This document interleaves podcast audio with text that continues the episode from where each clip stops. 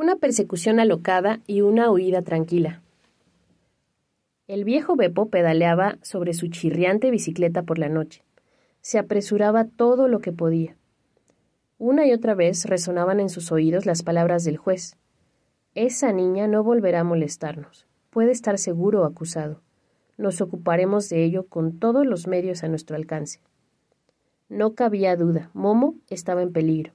Tenía que ir enseguida a verla, a prevenirla de los grises. Tenía que protegerla de ellos, aunque todavía no supiera cómo. Pero ya lo descubriría. Beppo pisaba los pedales con fuerza. Sus blancos cabellos ondeaban al viento. El anfiteatro quedaba lejos. Todas las ruinas estaban brillantemente iluminadas por los faros de muchos coches lujosos, grises, que las habían rodeado por todos lados. Docenas de hombres grises corrían por los escalones de piedra arriba y abajo, y registraban todos los rincones. Al final descubrieron también el agujero en la pared tras el que se hallaba la habitación de Momo. Algunos de ellos se metieron en ella y miraron debajo de la cama e incluso en el hogar. Volvieron a salir, se cepillaron los elegantes trajes grises y se encogieron de hombros. El pájaro ha volado, dijo uno. Es un escándalo, dijo otro, que los niños estén por ahí de noche, en lugar de estar en la cama como deben. Esto no me gusta nada, dijo un tercero. Parece que alguien la hubiera avisado. Imposible, dijo el primero.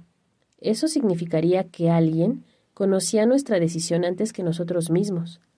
Los hombres grises se miraron alarmados. Si efectivamente ha sido avisada por alguien, opinó el tercero, seguro que ya no está por aquí. El seguir buscando por los alrededores sería perder el tiempo inútilmente. ¿Tiene alguna sugerencia?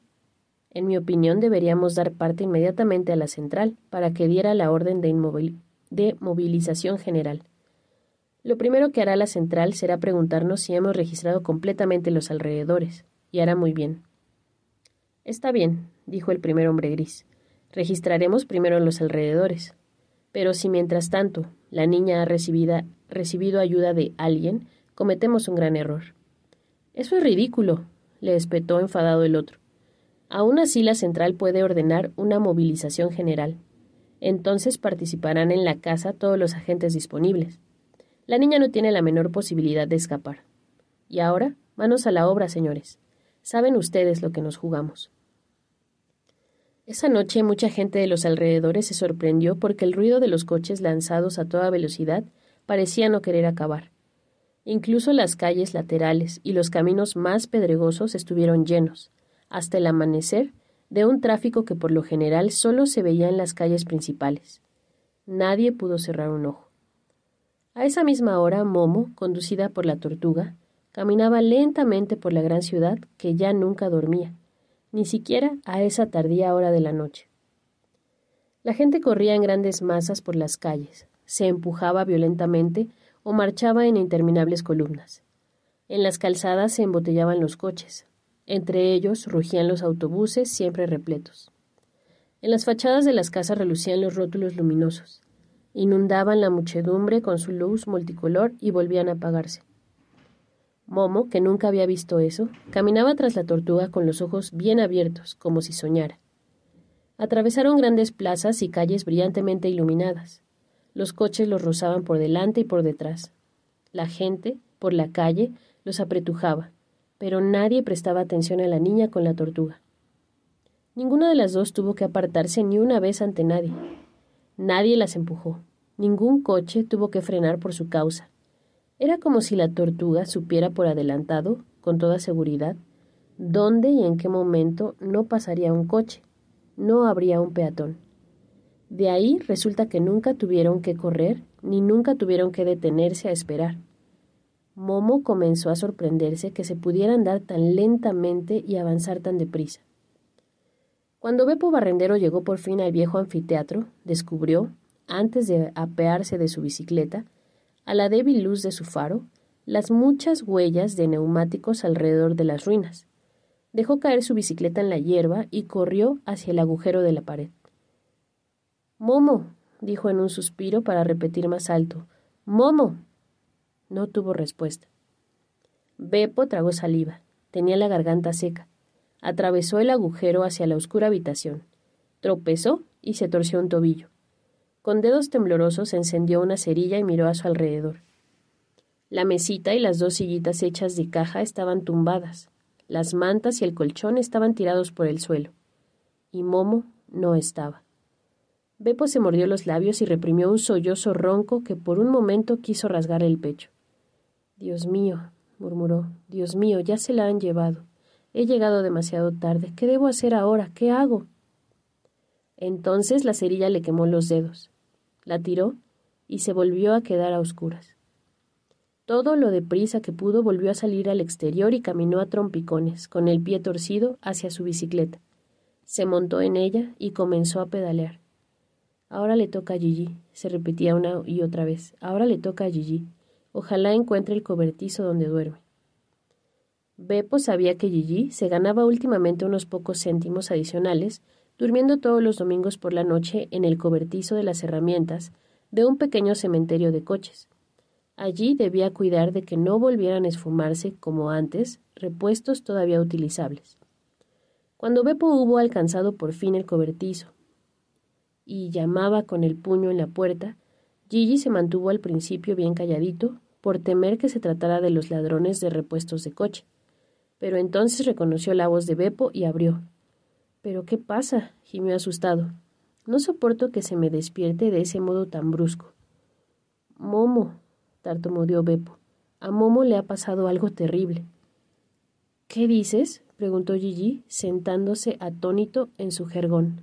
Momo, ¿qué le ha pasado? Ni yo mismo lo sé, murmuró Beppo. Algo terrible. Entonces comenzó a contar todo lo que había vivido lo del alto tribunal en el vertedero, las huellas de neumáticos junto a la ruina y lo de que Momo no estaba ya. Claro que tardó un rato en explicarlo todo, pues a pesar de todo el miedo y toda la preocupación por Momo, no podía hablar más deprisa. Me lo temía desde el principio, acabó su informe. Sabía que no acabaría bien. Ahora se han vengado. Han secuestrado a Momo. Gigi, tenemos que ayudarla. Pero ¿cómo? ¿Qué hacemos? ¿Qué hemos de hacer? Durante el relato de Beppo la cara de Gigi se había quedado pálida. Parecía que el suelo se hubiera abierto bajo sus pies.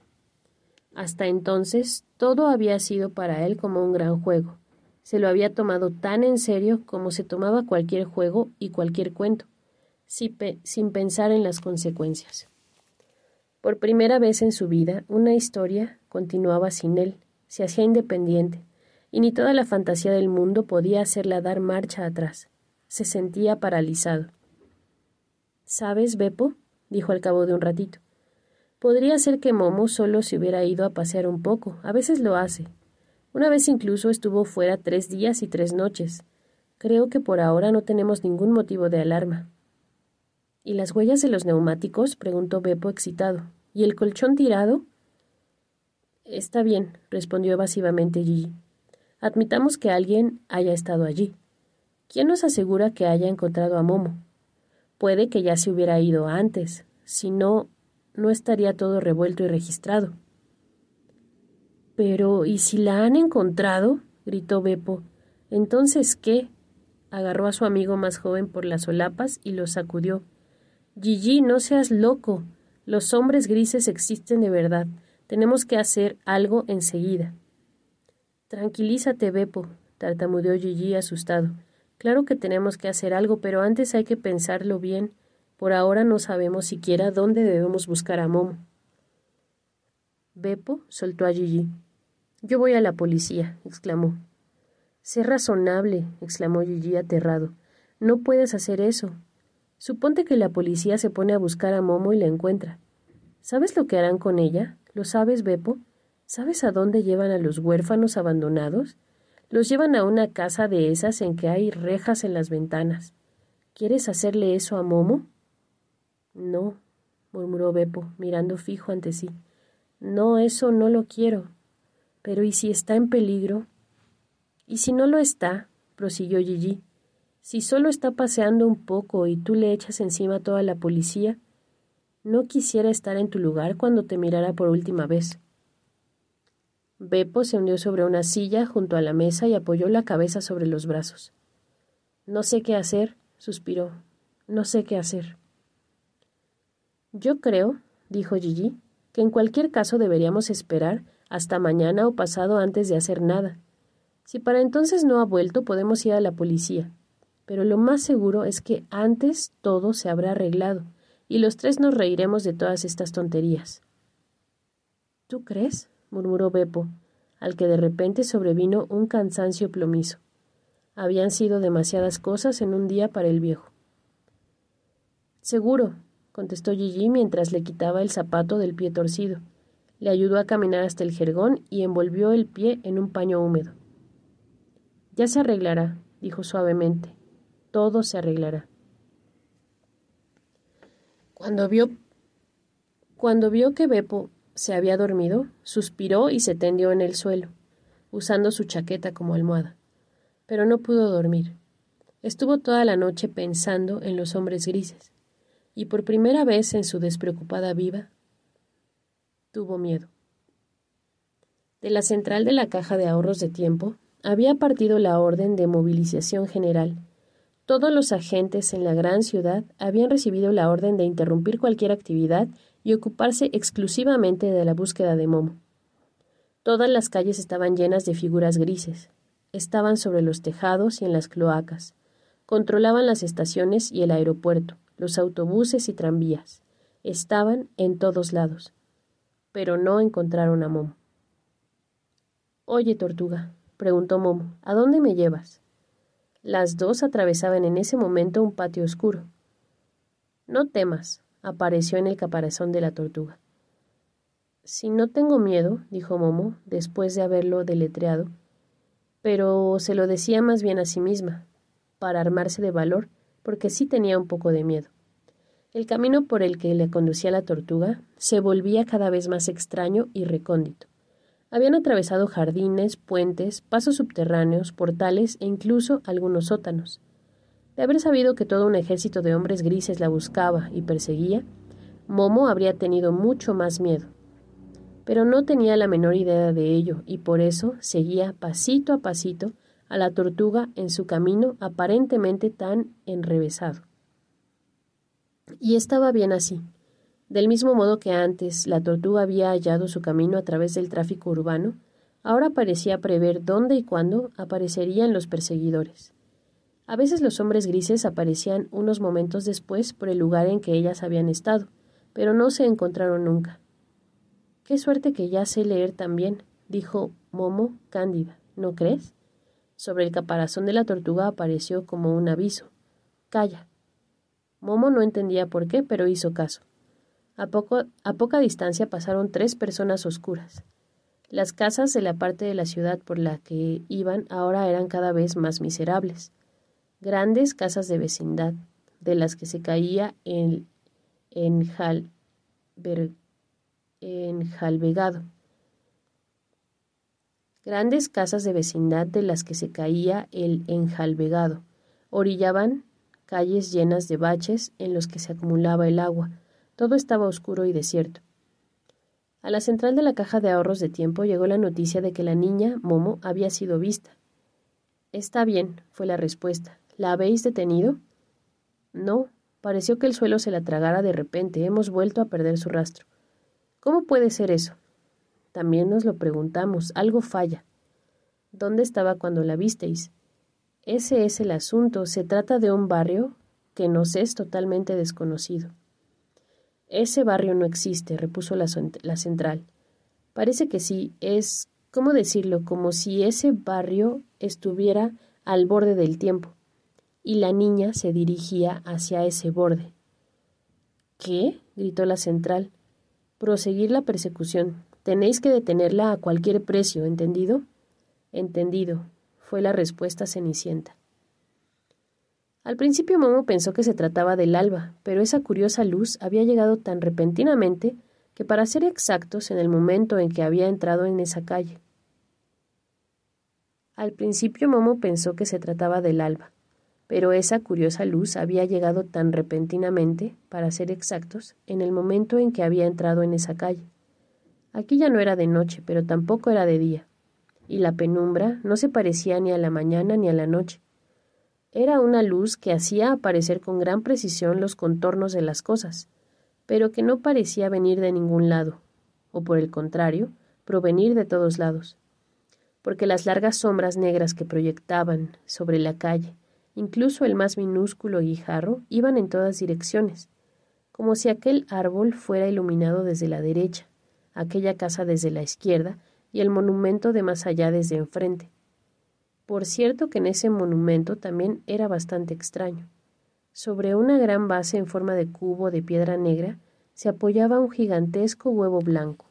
Eso era todo. Pero también las casas eran diferentes a todas las que Momo había visto siempre. Eran de un blanco casi cegador.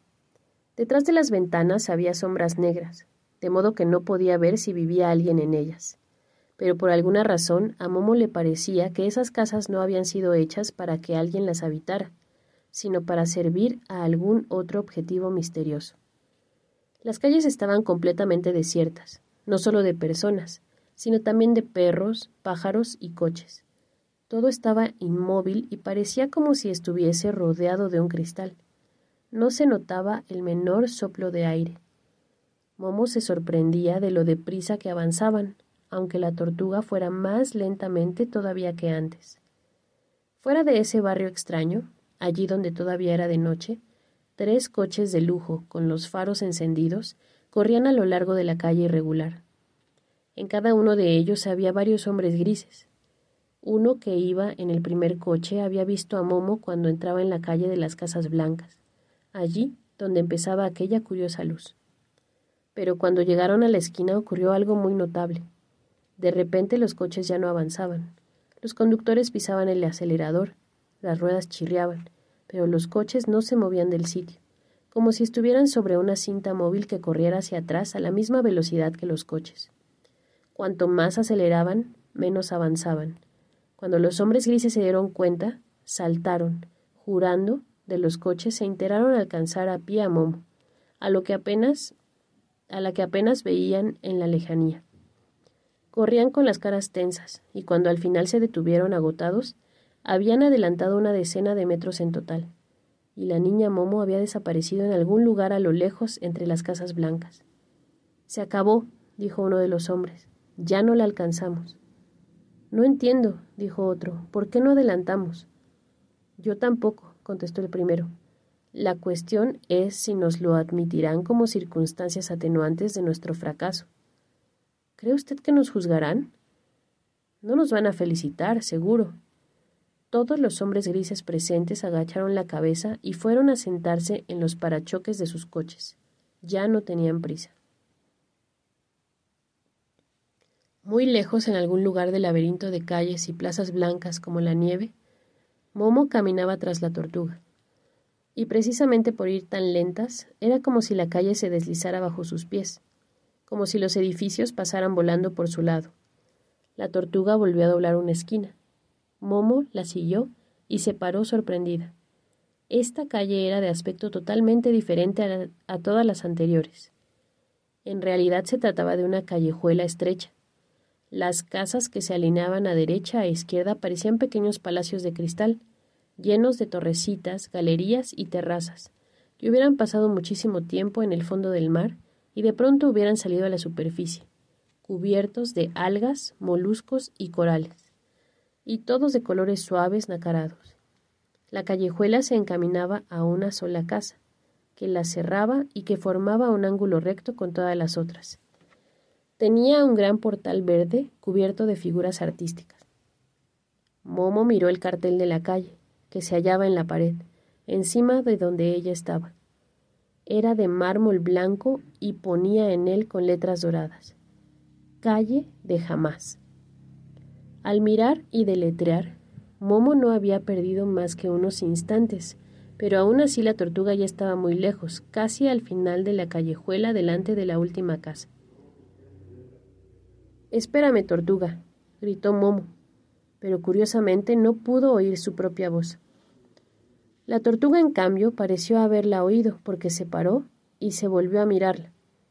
Momo quiso seguirla, pero al entrar en la calle de Jamás fue como si de repente caminara debajo del agua y tuviera que avanzar contra la corriente, o como si tuviera que avanzar contra un viento muy fuerte pero insensible que la echara hacia atrás.